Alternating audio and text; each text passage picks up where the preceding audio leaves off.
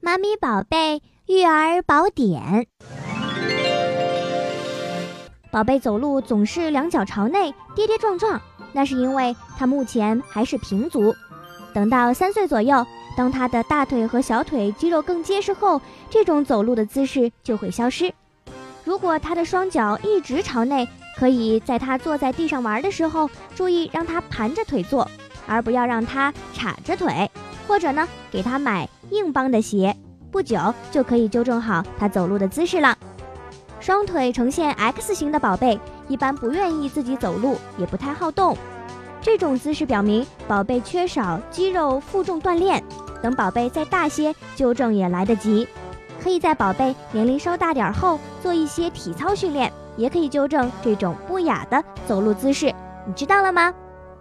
妈咪。